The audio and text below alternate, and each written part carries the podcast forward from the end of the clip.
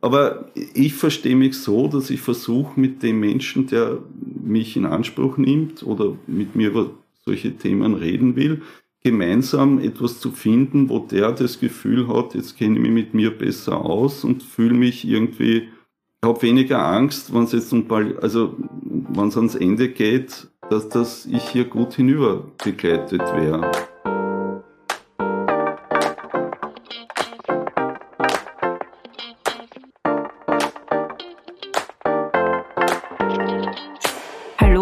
Herzlich willkommen zur bereits 17. Folge von Hochpalliativ, dem Podcast durch die Höhen und Tiefen der Palliative Care in Österreich. Ich bin Eva, Professorin für Palliativmedizin und neben mir sitzt Lea, Palliativmedizinerin in Ausbildung. Hallo Lea. Hallo Eva. Wir befinden uns beide an unterschiedlichen Punkten in unserer Karriere, aber wir teilen eine Leidenschaft, mit so vielen Menschen wie möglich über Palliativ Care zu sprechen. Und einer davon ist Magister Michael Kirschbaum. Hallo Michael. Schönen guten Tag. Hey, hallo. hallo. Wir sind heute also nicht zu zweit, sondern wir haben wieder mal einen Gast bei uns und freuen uns sehr, dich Michael bei uns begrüßen zu dürfen. Magst du dich einfach mal selbst kurz vorstellen? Ähm, ja, also hallo Michael Kirschbaum. Ich bin von der Ausbildung her Psychotherapeut und klinischer Psychologe und arbeite seit 2010 an der Palliativstation hier im Haus und mache das sehr gern. Wie bist du auf die Idee gekommen, Psychologe zu werden? Eine Psychologenfrage am Anfang.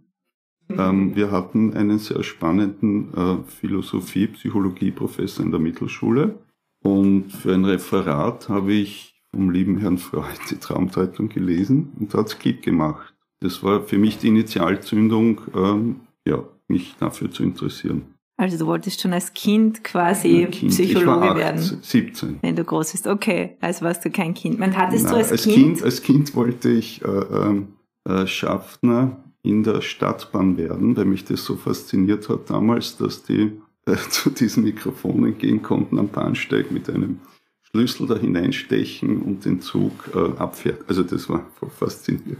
Jetzt das war mein erster Berufswunsch. Das heißt, du hast dann nach, dem, nach der Schule gleich zum Studieren begonnen? Äh, ich habe, äh, ja, aber habe das nach zwei äh, Semestern hier in Wien abgebrochen, weil mir das zu statistiklastig war und die Wiener Uni sich immer noch schwer tut mit der Tiefenpsychologie. Ich habe dann äh, Ausbildung zum Sozialarbeiter gemacht in der Abendschule, habe dann als Sozialarbeiter an die 20 Jahre gearbeitet, äh, habe in der Zeit die Ausbildung zum Psychotherapeuten im Alfred-Adler-Institut gemacht. Aus privaten Gründen hatte ich dann die Möglichkeit, nach Luxemburg zu gehen. Und der Deal war damals, meine Frau arbeitet, ich kümmere mich um die beiden Kinder. Wir hatten, über, also übersehen, wir haben das halt nicht gewusst. Äh, in Luxemburg ist ab dem vierten Lebensjahr Schulpflicht, weil die zwei Jahre verpflichtend Vorschule haben. Somit hatte ich Tagesfreizeit und die habe ich so genutzt, dass ich nach Trier gefahren bin und meinen alten Traum des Psychologiestudiums dort äh, wieder aufgenommen habe und dann 2005 abgeschlossen habe als Diplompsychologe. Wow, oh, toll. Ja, also ich komme etwas von hinten herum. Mhm. Und äh, das mit, der, mit dem Studium war insofern auch wichtig, weil in der Psychotherapieausbildung seinerzeit, also war in den 90er Jahren, äh, die Diagnostik irgendwie zu kurz gekommen ist. Und das finde ich schon ein wichtiges Standbein, auch wenn man in diesem Beruf äh, arbeiten will mhm. und, und warum, auch arbeitet. Warum hast du dich für Adler entschieden und nicht für Freud? Ähm, weil der Adler mehr diesen sozialen Aspekt betont und von seinem Werdegang her auch immer schon sehr die Frauenfrage im Auge, also im Augenfokus, im Auge gehabt hat. Ähm, also ja, das waren die zwei Hauptgründe. Frauenfrage bedeutet was? Naja, dass er schon sehr früh für die Gleichstellung von Mann und Frau sich stark gemacht hat und äh, auch mit diesem Begriff des männlichen Protestes äh, äh, ähm, ja auch sehr stark darauf hingewiesen hat, wie schwer es für Frauen ist, äh, wirklich Fuß zu fassen in der Berufswelt oder im Finden ihrer eigenen Rolle, die ja nicht nur im, im Muttersein äh, äh sein, also sein kann. Also es gibt ja mehr als Kinder zur Welt bringen und wenn schon Kinder, und das habe ich ja auch dann mitgelebt, ähm, geht es ja auch darum, dass man ernsthaft halbe halbe macht. Also ich war bei beiden Kindern auch in Karenz, also mit reduzierter Arbeitszeit. Ja. Oh, toll. Darf ich noch mal ganz kurz deine ja. Ausbildung zusammenfassen, Bitte, damit ja. ich es auch richtig verstanden habe? Du bist also Psychotherapeut, ja. klinischer Psychologe genau. und Sozialarbeiter. Ja. Urtoll, ein bisschen wie unsere Eine Cicely Saunders. genau. Ach so, mehrere, ist das mal. Okay. Mehrere Berufsgruppen mit einer Person. Ja, die ist aber auch noch Medizinerin, das fehlt mir. Ja, und aber Das schaffe ich sicher nicht. Vielleicht in meinem zweiten Leben. Und wann hast du dann zum ersten Mal in deiner Karriere von Palliative Care gehört? Oder bist du in den Kontakt mit Palliative Care gekommen? Also ähm, ich kam 2008 aus Luxemburg sind wir zurückgekommen und ähm, in Deutschland, Luxemburg, kann man mit dem Psychologieabschluss auch gleich in einem Spital zu arbeiten beginnen, bekommt dort auch ein normales Gehalt und macht dann nebenher die Ausbildung zum klinischen Psychologen. In Österreich verlangt auch unser Berufsverband, dass das ähm, in einem eigenen also man muss, damals musste man ein Jahr fast gratis arbeiten, um, um äh, Praxis zu erwerben. In der Zwischenzeit braucht es zwei Jahre, um diesen Praxisbezug äh, äh, zu erwerben, aber in der Zwischenzeit gibt es äh, immerhin ein entsprechendes Gehalt dafür. Äh, ja, Blödsinn, die Frage war die andere. Also eigentlich, wie ich im AKH dann, also wie, wie, ich den klinischen Psychologen dann hatte, eingetragen war in der Liste der klinischen Psychologen, habe ich dann hier im AKH begonnen, zuerst 20 Stunden in der Erwachsenenpsychiatrie und ein Jahr später gab es die Möglichkeit, 20 Stunden in der Inneren Medizin 1 an der Onkologie frei waren, habe ich mich dafür beworben, wurde auch genommen. Und eigentlich da habe ich dann das erste Mal davon gehört, dass es sowas wie eine Palliativstation gibt. Und was hast du dir damals darunter vorgestellt? Wusstest du etwas darüber oder hattest Nein, du auch Also ich, äh, für mich war das, das, was mir viele Patienten heute noch sagen, die Endstation. Ich war aber, also es war, wir waren damals vier Psychologen für die Innere Medizin 1 und die Palliativstation war dann nicht besetzt psychologisch und wir haben uns das dann intern so aufgeteilt, dass jeder 25 Prozent seiner Arbeitszeit also eingesetzt hat. Und das war für mich so interessant, dass es fast 50 Prozent wurden und das war dann letztendlich auch der Fixeinstieg. Also irgendwann hat dann der Professor Watzke mich gefragt, ob ich mir vorstellen kann, dort ganz einzusteigen und das war sehr vorstellbar und das ist immer noch eine gute Entscheidung, finde ich. Also, na, ich lebe es ja. Nein, aber ich hatte wirklich keine sagen, Erfahrung, Ahnung.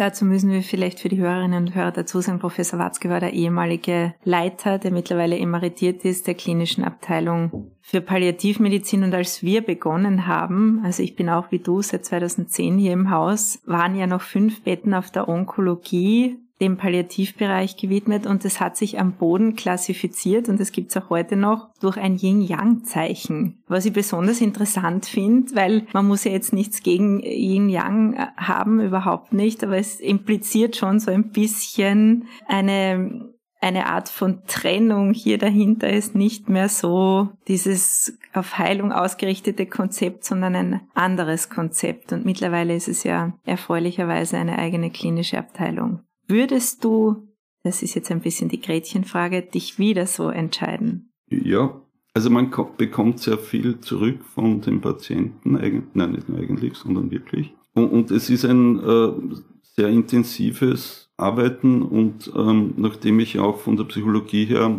sehr interessiert bin an der Entwicklungspsychologie über die Lebensspanne, was ja ein seit Anfang der 80er Jahre ein spannender Forschungszweig auch in der Psychologie ist, weil wie ich seinerzeit begonnen habe, hat sich Kassen, die Entwicklung ist irgendwann abgeschlossen und ab circa 30 geht es bergab. In der Zwischenzeit weiß man aber, dass das Hirn so plastisch ist, dass es auch bis ins hohe Alter äh, es schafft, äh, kreative Lösungen für die jeweilige Lebenssituation zu finden. Jetzt habe ich den Ausgangspunkt vergessen, was war die Frage? Ob du dich wieder für den Palliativbereich entscheiden würdest. Ach so, ja, ja, ja, ja, weil ähm, ja, wenn man, wenn man auch äh, bei Älteren, also wurscht, äh, auch wenn der Tod wirklich schon mit im Zimmer steht, kann es gelingen, äh, wichtige Lebensfragen, die den betreffenden Patienten, die Patientin beschäftigen, noch zu klären. Und das ist einfach mehr als faszinierend, ja. Und du bist jetzt ja 40 Stunden im AKH als klinischer Psychologe äh, ich, angestellt? Äh, oder? Äh, ich, ja, ich habe 40 Stunden, wobei ich seit einem Jahr nicht mehr 20 Stunden in der Erwachsenenpsychiatrie habe, sondern 20 Stunden auf der Onkologie. Also ich betreue jetzt die Onkotagesklinik, die Onkostation und 20 Stunden, das blieb zum Glück die Palliativstation. Und könntest du uns ein wenig aus deinem Arbeitsalltag erzählen? Ich glaube, viele Menschen können sich gar nicht so gut vorstellen, was ein Psychologe so den ganzen Tag macht. Viel herumlaufen, also die Stationen halt nicht nebeneinander liegen. Also es kann damit beginnen, dass man äh, beim Warten auf den Aufzug äh, schon mal auf das, also wir tragen hier Namensschilder im AKH, äh, darauf angesprochen wird, was man da macht als Psychologe. Und manches Mal stellt sich dann heraus, dass der Patient dann im Bett auf der Onkostation liegt und das ist dann finde ich immer der beste Einstieg, weil dann ist das Eis gebrochen und dann ist auch die Scheu äh, beim Gegenüber weg, ähm, der also viele haben ja die Befürchtung oder die Sorge, dass wir Psychologen äh, irgendwelche verdeckten Geheimnisse aufdecken wollen oder dass ein Blick genügt und wir wissen Bescheid. Seelenleser. Ja, ja genau. Ähm, und es gibt zu Recht auch eine gewisse Scheu, sich einem, einer fremden Person zu öffnen. Also die Haupttätigkeit besteht eigentlich in, in viel Gesprächen, im Zuhören ihm auch erklären, was der klinische Alltag wirklich heißt, äh, wie wichtig es ist, wichtige Fragen sich zu notieren und äh, im Rahmen einer Visite dann auch wirklich zu stellen, weil das ist für viele ja das Highlight des Tages als Patient, Patientin. Dazu kommen halt auch manches Mal Gespräche mit, äh, also es ist halt für mich insofern schwierig, ich bin eigentlich Teil von drei Teams ähm, also wenn da irgendwer von der Pflege, Pflegeassistenz halt irgendwie auch äh, Probleme, Sorgen hat, dann ja, ist es auch, auch möglich, äh, das zu besprechen. Und sag, erlebst du es manchmal, dass die Leute, wenn du kommst, sagen, ich brauche keinen Psychologen? Ja, Immer wieder. Also gestern hat mir eine Patientin in der Tagesklinik, wo die gesagt, ich bin meine eigene Psychologin, finde ich auch okay. Also ich, ich verstehe mich wirklich als Angebot und also mir ist das schon sehr wichtig, auch im Gespräch mit Angehörigen. Das gehört nur zu der anderen Frage mit dazu. Also ich stehe auch für Angehörige zur Verfügung. Also ich schätze das sehr und ich betone das auch immer wieder, dass ja jede Familie oder jeder Angehörige, Zugehörige, jeder Patient für sich einen guten Weg findet, mit dieser schwierigen Diagnose oder wo er halt gerade in der Krankheit steht, äh, einmal zurechtzukommen. Und ich verstehe mich wirklich so, dass ich da zusätzliche Hinweise geben kann oder wenn man wirklich nicht weiter weiß, ähm, gemeinsam mit dem Gegenüber zu erarbeiten, was tun wir jetzt damit? Also, ja.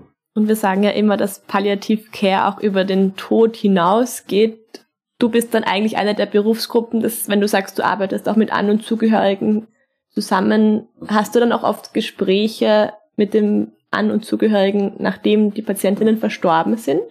Äh, ja, das äh, Angenehme ist, dass es in der Zwischenzeit wirklich sehr viele gute Angebote draußen gibt. Mhm. Auch die Bestattung Wien bietet ja wirklich eine gute Trauerbegleitung an, so dass gewünscht wird. Aber bei intensiveren Kontakten das hat jetzt nichts mit der Zeit zu tun. Also äh, ich wurde vor ein paar Wochen äh, auf eine andere Station äh, gebeten zu kommen, weil dort eine Patientin im Sterben lag, die nicht mehr ansprechbar war und es darum ging, ob es okay ist, wenn die fünf, vierjährige Tochter nochmal auf Besuch kommt. Das ist natürlich mehr als okay. Und, dem Vater habe ich dann auch angeboten, dass er, wenn alles vorbei ist, sich jederzeit auch wieder, und der hat sich jetzt auch erstmals zu einem Gespräch gemeldet. Also wenn möglich biete ich das schon an, ja. Gibt es auch Menschen, die dir lange nicht aus dem Kopf gehen oder gingen? Äh, ja, immer wieder. Also man, äh, zum einen ist es, also ein, eine, eine der Schwierigkeiten, deswegen gibt es ja auch dieses tolle Buch, wie viel Tod verträgt ein Team im, im Palliativbereich. Also ich glaube, es geht gar nicht anders, dass man das irgendwann auch wieder ausblendet oder äh, nach einer gewissen Zeit sind halt Namen weg, aber es gibt halt manches Mal, ja, entweder sehr eindrückliche Tumorarten, die halt ja auch einem Menschen entstellen und das ist dann schon oft eindrücklich, wie, wie diese Menschen ihr also es klingt so pathetisch, ihr Schicksal tragen, aber wie, trotz, ja, wie die damit umgehen. Nimmst du manchmal auch Dinge in deine Träume mit? Ja, äh, ja. Weil Freud sagte ja, die Träume sind Tagesreste, also dass da auch einiges. Auch der Adler sagt. Vom auch der Adler, zum Glück. Ja, ja, nein, also, ja, die haben ja am Anfang gut zusammengearbeitet, aber die waren halt so eitle Gecken, dass sie sich. Nein, also auf der theoretischen Ebene kann man das auch so aufdröseln, dass der Freud halt mehr im Es geforscht hat und der Adler mehr im Ich. Und ich glaube, das ist mit ein Punkt jetzt gewesen, warum ich mich dann mehr für die Ausbildung beim Adler interessiert habe, weil der immer betont hat, die, äh, wie, wie kann man das Ich stärken? Also wie schaffe ich es, mit, also mein Leben so zu gestalten, dass ich nicht untergehe? Äh, ja, natürlich man die machen, also nicht oft, aber es kommt halt schon vor. Und du hast mir mal diesen schönen Satz gesagt von Kurt Schwitters, glaube ich. Wie war das nochmal?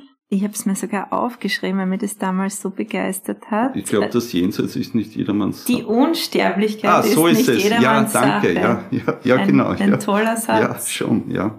Aber immer schon bei tollen Sätzen, also ich habe, ähm, e- einer meiner Leitsprüche ist, ist Hoffnung wieder alle Hoffnung. Also Space kommt, äh, Hey, ui, ja, richtig gesprochen. ähm, naja, nein, also das, äh, da, da, da geht es darum, dass, äh, also es sind ja oft auch in Gesprächen über Patienten, ähm, gibt es oft so Verwirrung, dass jemand, der wirklich, was absehbar ist, dass er nicht mehr lange auf dieser Welt verweilen wird, äh, noch Hoffnung hat, also entweder ein Rolling Stones Konzert zu besuchen, obwohl er eigentlich nicht einmal eine Viertelstunde im Rollstuhl mehr sitzen kann, oder ein anderer Patient hat sich noch einen Motor in London bestellt, weil er gern Autos geschraubt hat. Aber ich, das ist schon ein spannendes Phänomen, dass gerade am Lebensende halt diese Hoffnung schon vermehrt wieder da, oder auch, ja. Na, sie ist halt da und sie trägt einen letztendlich auch, um das überhaupt auszuhalten. Eine Kollegin hat das mal erzählt, dass ihr Bruder, auch eine Palliativärztin, ist erkrankt an Lungenkrebs und sie war auch als Palliativärztin natürlich in erster Linie Angehörige und sie hat es so empfunden, Hoffnung ist wie Hunger. Es kommt immer wieder. Das habe ich mir gemerkt, diesen Satz. Den Ja, habe ich schön, sehr schön ja, gefunden. ja, ja. Vor allem soll man Hoffnung nicht mit Optimismus verwechseln. Mhm. So Durchhalteparolen, was hältst du davon? Gar nichts. Sie müssen kämpfen. Nein, nein, also nein, also ich, das ist mir ein großes Anliegen und sobald mir jemand damit kommt, also bespreche ich das immer dahingehend und frage auch wirklich, ob sie sich als, als Ritter sehen. Also ob sie wirklich glauben, sie tragen eine Rüstung und kämpfen gegen wen auch immer oder was auch immer. Und ähm, letztendlich, wenn man sich auch die ganzen Heldenepen anschaut oder diese überleben ja alle nicht. Also die, ähm, also das ist schon, also das ist mir schon ein Anliegen, äh, daran zu arbeiten, dass in dieser ganzen Zeit äh, ab der Diagnose Krebs und man lässt sich auf diese Behandlung ein, dass es Phasen braucht, wo man Decke über den Kopf zieht und sagt, Welt, lass mich in Ruhe. Also es braucht auch die Ruhephasen und es ist wirklich die, also es ist ja absurd, da wächst etwas in meinem Körper, was nicht hineingehört und gegen was kämpfe ich da? Das ist ja eher dann so wie bei Monty Python, wo der eine Ritter dann sich selber sehr viel ab. Also das ist ja, kann ja nicht, also man, die ganze Situation ist halt nicht einfach, aber das ist schon ein wichtiger Punkt. Ich, ich, letztendlich wird, heißt Kämpfer ja, ich kämpfe gegen mich selbst, aber ich brauche ja mich. Ja, also wenn ich leben will, brauche ich mich. Punkt. Das geht nicht anders. Nein, also ich, es gibt ja auch gute Untersuchungen, das darf man nicht unerwähnt lassen, dass das auch nichts hilft, dieses, also diese Einstellung. Und hast du dich schon mit deiner eigenen Vergänglichkeit auseinandergesetzt? Naja, wenn es nah, also äh, ich, ich habe meine beiden Eltern schon verloren, äh, ich habe meine Frau an den Krebs verloren, äh, dann ist es halt sehr nahe, ja, dann ja, aber also auch eher so, wenn man durch irgendein Ereignis darauf ge gestoßen wird, letztendlich. Also ich glaube auch nicht, dass man sich wirklich auf den eigenen Tod vorbereiten kann, weil da gibt es so viele also es ist ja jeder Tod so individuell, wie jeder Mensch äh, individuell ist und ich kann mich nicht auf einen Autounfall vorbereiten, der mich aus dem Leben reißt, ähm, so wie jetzt gestern in Prag, auf sowas kann man sich schon gar nicht vorbereiten. Also es ist schön, wenn man das irgendwo in Mind hat, dass es passieren kann. Und das Spannende ist, dass es ja das hat ein französischer Psychoanalytiker Demusant gut beschrieben. Es gibt manches Mal so Empfinden, also Reverie nennt er das. Träumereien, oder? Ja, weil man es eher im Sinn von so naja, so Tagträumen, was der Freud sagt, ja, wurscht. Aber der Punkt ist, dass man manches Mal beim Spazierengehen oder wurscht auch im Aufzug oder am Klo, ist egal, so eine Ahnung hat, es könnte morgen vorbei sein. Und wenn man das dann zum Anlass nimmt, sich zu überlegen. Also das wären so Hinweise, die eh aus einem selber kommen, dass man sich vielleicht überlegt, also eins habe ich jetzt schon gemacht, aber das hat auch mehrere Jahre gebraucht, dass ich endlich meine sämtlichen wichtigen Dokumente, Unterlagen in einen Ordner endlich zusammengefasst habe und beide Kinder wissen, wo die stehen, weil das ist schon mühsam, wenn man das alles zusammensuchen muss mhm. als Überlebender. Hast du eine Patientenverfügung oder Vorsorgevollmacht? Nein. Ich, äh, nachdem aber die liebe nette Juristin, die ja viel Werbung dafür macht, bei einem Vortrag auch mal gesagt hat, es haben nur 4% mhm. der Österreicher das gemacht und sie hat auch noch keine. Da habe ich mich mal entspannt zurückgelehnt. äh, also ich finde es ja schwierig, weil das, was von der Regierung versprochen wurde, bis heute nicht umgesetzt ist, dass das nichts kostet für, für jemand, der nicht viel Geld hat, ist das, man 500 oder was nicht 800 Euro für etwas zu zahlen, wo ich keine Garantie habe, dass also nachdem es auf der anderen Seite auch keine Nachfrage Schuld von den Behandelnden, also es ist eine Bringschuld und es stimmt, die, die verbindliche Patientenverfügung kostet etwas. Es kostet in der Zwischenzeit die Vorsorgevollmacht leider auch, was es jetzt das Erwachsenenvertretungsgesetz gibt. Also es ist zwar nicht viel, aber also ja, also wenn man will, dass die Menschen das wirklich machen, dann würde ich, bin ich schon der Meinung, dass man das kostenfrei gestalten kann in einem Land, das ja nicht gerade arm ist. Da können wir auch auf unsere Folge verweisen zum Thema Patientenverfügung, die wir gemacht haben. Sicher eine große Herausforderung, das Thema. Also ich, in, in, der, in der Arbeit ist mir das schon ein Anliegen und ich bespreche das auch immer, aber eben mit diesen Einschränkungen und gut, nicht jeder hat das Glück, dass auf einer Palliativstation äh, äh, liegen kann. Aber das hier im Haus gilt halt, das, was man mit dem Patienten besprechen kann, ist ja wie verschriftlicht. Ich habe manchmal das Gefühl, die Patientenverfügung fällt ein bisschen in die Kategorie wie ein Steuerausgleich. Man schiebt es einfach so lang hinaus, bis es halt naja, weil man nicht ja, mehr geht oder zu spät naja, ist. Also die groß, naja, aber wir sind das einzige, die einzige Primatenart, die weiß, dass sie ein Ende hat. Und damit wir überhaupt ins Leben kommen, hat, haben ja schon viele gescheite Leute, auch der Herr Freud gesagt, das ist ja schon eine reife Leistung und eine psychische Leistung, dass man vor diesem Hintergrund trotzdem eine, also eine Schule abschließt, eine Berufsausbildung macht, ein Studium macht, eine Familie gründet oder Partnerschaft eingeht äh, oder seinen Lebenstraum äh, äh, versucht umzusetzen. Also wir müssen das ja zum Teil wegschieben. Mhm. Und wenn ich, also wenn ich eine Patientenverfügung mache, muss ich das Thema herholen. Deswegen ist es schon mit schwierig. Und hast du das Gefühl, dass die Menschen, hast du das Gefühl, dass die Menschen dir manchmal Geheimnisse anvertrauen möchten, um Entlastung zu finden, so Lebensgeheimnisse?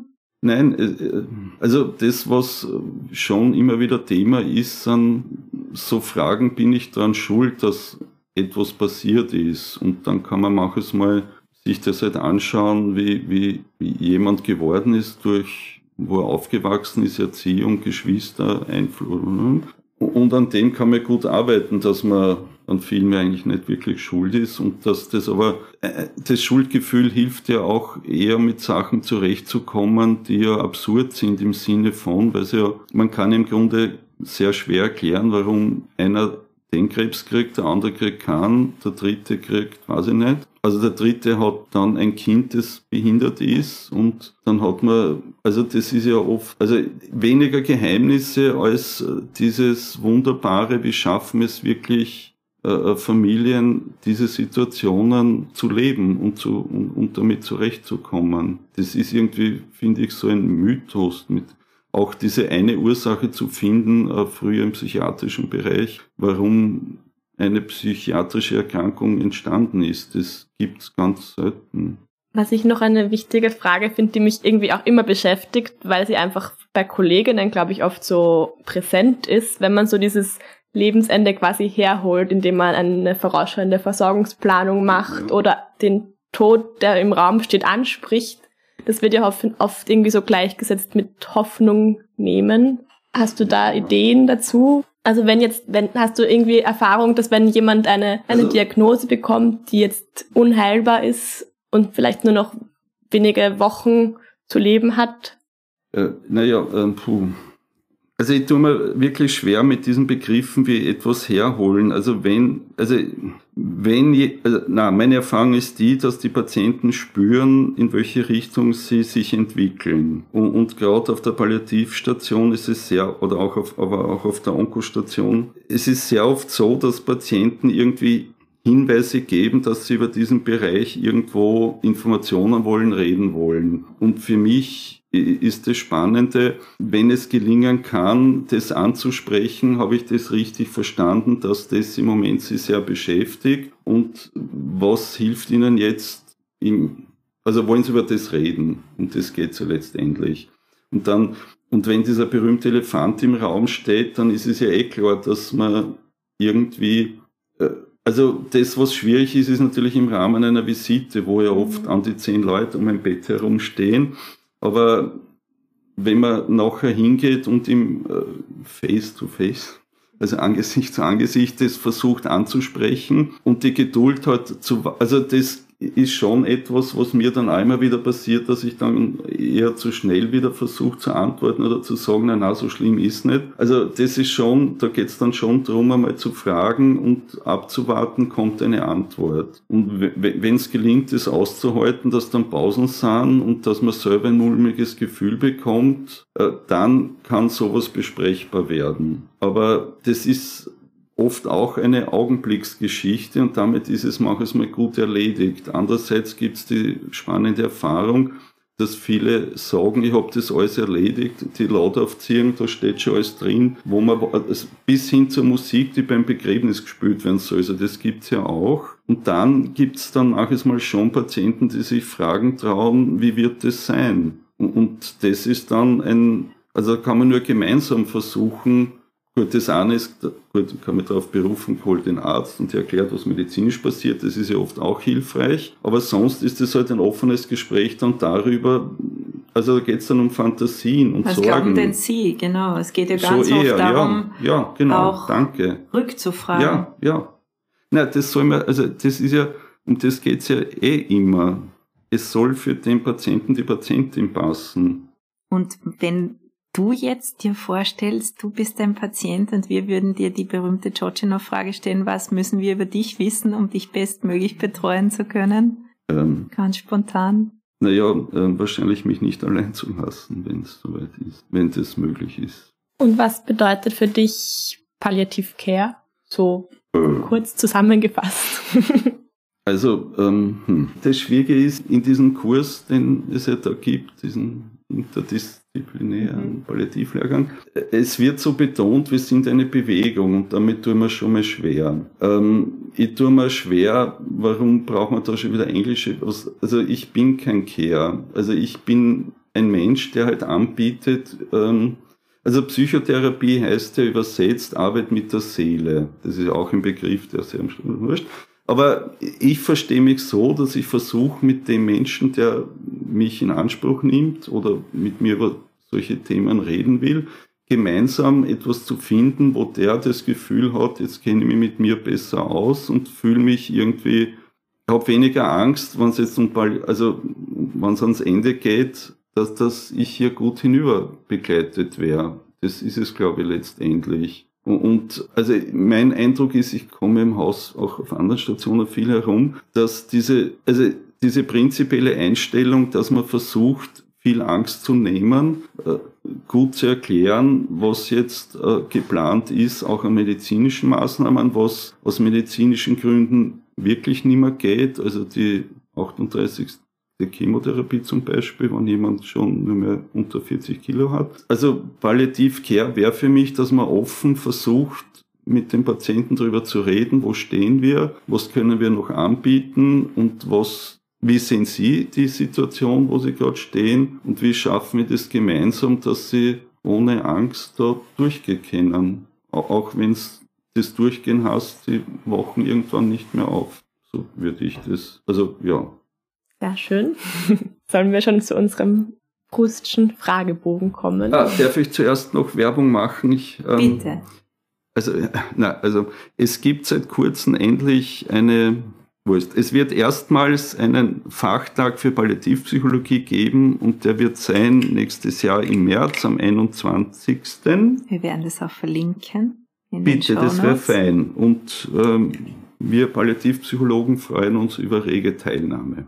Also es gibt einen Fachtag für Palliativpsychologie. Ja, weil es erstmalig in der österreichischen Gesellschaft für Palliativ auch eine eigene Sektion. Also wir haben uns endlich aufgerafft, Psychotherapeuten und klinischen Psychologen zu sagen, wir wollen auch zeigen, dass es uns gibt in diesem Bereich. Und ja, deswegen ist es ein kleiner Meilenstein. Wo wird der stattfinden? In, äh, Jesus, na, nicht hier, im Ausland, na, Bildungs Salzburg, also nicht in Fast. Wien. Von Wien gesehen aus. Also ja, in Salzburg. fast Deutschland. Ja, wir würden gerne, wir würden dir gerne zum Abschluss ein paar Fragen aus dem Proustschen Fragebogen stellen im viktorianischen England. Das war 1837 bis 1901. Kam es in Mode, die Gäste Fragebögen ausfüllen zu lassen, so quasi zur Belustigung und Belehrung der Gastgeber, vor okay, allem aber ja. auch als Andenken. Und der Brustsche Fragebogen ist ursprünglich ein Gesellschaftsspiel und hat sozusagen in den Salons der feinen gebildeten Gesellschaft Verbreitung gefunden und sollte auch spaßig sein, Fragen zu beantworten und man konnte so auch flirten oder seine Bildung zeigen. Und wir wählen immer für unsere Gäste ein paar dieser Fragen ja, aus. die erste Frage, die ich ganz stellen würde, welche Fehler entschuldigst du am ehesten? Jetzt na, da fällt mir jetzt spontan nichts ein. Keine Fehler oder nichts, was du entschuldigen würdest? Keine Fehler, die ich. Also, als erstes ist mir eingefallen Toilettfehler. Ja, das kann nicht passieren, wenn man aufgeregt ist. Äh, das passiert mir auch, wenn ich äh, in der Früh zu spät aufstehe, dass man halt mit offenen Hosentierl unterwegs ist. Ähm, oder Salad Teeth, wenn man so Salat ja. zwischen den ja, Zähnen ja, hat. Ja, sowas, ja. Oder die berühmte Nudel von Loriot. Ich würde dich gerne nach deinem Lieblingsvogel fragen. Ich meine jetzt nicht den Vogelvogel, sondern wirklich das Tier. Verstehst du? Die Möwe. Die, die Möwe. Möwe. Also ja, weil mich das schon als Kind fasziniert hat, äh, dass beim Donaukanal sich immer so viele Möwen da gesammelt haben zur Zeit, wo es dunkel geworden ist. Und es gab eine kitschige Phase in meinem Leben und da gab es ja auch den berühmten Film seiner die Zeit, Möwe die Möwe Jonathan. Jonathan. Habe ich auch gern gehabt, das Kind. Ja, aber äh, ich, die Möwe kann mehr als der Jonathan. Nein, es ist, es ist die Möwe. Und was bedeutet für dich das vollkommene irdische Glück? Ein geglückter Orgasmus. oh, ja, das sehr ist schön. sehr ehrlich. Also, weil das ist ja dieses ozeanische Gefühl, von dem der Freude. Wenn man sich wirklich, äh, das braucht man auch letztendlich beim Sterben, dass man sich, man muss sich ja jemand überlassen, weil da passiert ja was mit einem. Aber das, ja, nein, es hat schon damit zu tun auch, ja, das ist schon. Das der ist, kleine Tod heißt es doch auch, mhm. oder? Sagt der Franzos, ja. Obwohl es ein Blödsinn ist, weil es energetisiert. Also das ist schon auch mit eine kleine Falle. Das Schöne ist, ähm, es gibt ja sehr schöne Literatur. Also in Wahrheit ist es so, dass das Spannende ist ja, dass die Augen dann so leuchten. Das ist ja das Schöne. Also das ist so eine Erfüllung wenn man sich dann nicht mehr zerrissen, also man ist dann, man ist aufgelöst, Punkt aus. Und das ist kein Tod, sondern man ist aufgelöst. Also ich weiß, dass man dazu das sagt, aber mir gefällt eher mehr dieses Leuchten und das Strahlen, was man da sehen kann, wenn man wieder ein bisschen mehr sieht. Ähm, Wer oder was hättest du gern sein mögen? Ja, zeitlang e-, e-, eher Schriftsteller, also so Handge. Auch die Mayröcker, die da jetzt mich anlächelt vom Foto. Das, ja, oh ja, da hat Schriftsteller, ja. Also Künstler, ja, Schriftsteller, Punkt. Und was ist dein Hauptcharakterzug, würdest du sagen? Na, ich, also eine D, ich, ich weiß, was, also ich bin, na, Demut, demütig ist das ein Charakterzug, ja. Und, äh, also wie heißt, lo, loyal, verlässlich, ja Das glaube ich schon. Wir müssen ja dazu sagen, dein Spitzname bei uns ist ja die Kirsche. Das ist dein Spitzname, so wirst du auch von vielen genannt auf der Station. Kannst du dich irgendwie mit einer Kirsche auch in also Verbindung das, bringen? Äh, ja, ich, äh, also einer meiner Träume ist schon noch, ähm, also, irgend, also was heißt irgendwann, man muss eh schauen, dass das nicht zu spät wird. Nein, ich würde gern mal die Kirschblüte in Japan schon mhm. live sehen. Na, es ist, also es ist äh, auch, und ich kann damit viel anfangen, ich finde den Baum selber auch sehr faszinierend, ja. Mhm. Eine Frage noch. Ja, ja. die wir wirklich allen stellen, immer aus diesem Fragebogen. Wie möchtest du gern sterben? Ähm, also, wie mein Schwiegervater einen schönen Spaziergang machen, ein gutes Gespräch in den Lieblingssessel setzen und einschlafen. Dann nicht mehr aufwachen. Also ja, dann wacht man mehr auf. Dann kommen wir jetzt schon zur Zusammenfassung. Was sind für dich die drei wichtigsten Aspekte im Palliativbereich? Vielleicht auch im Palliativpsychologiebereich? Zuhören, da sein und reden.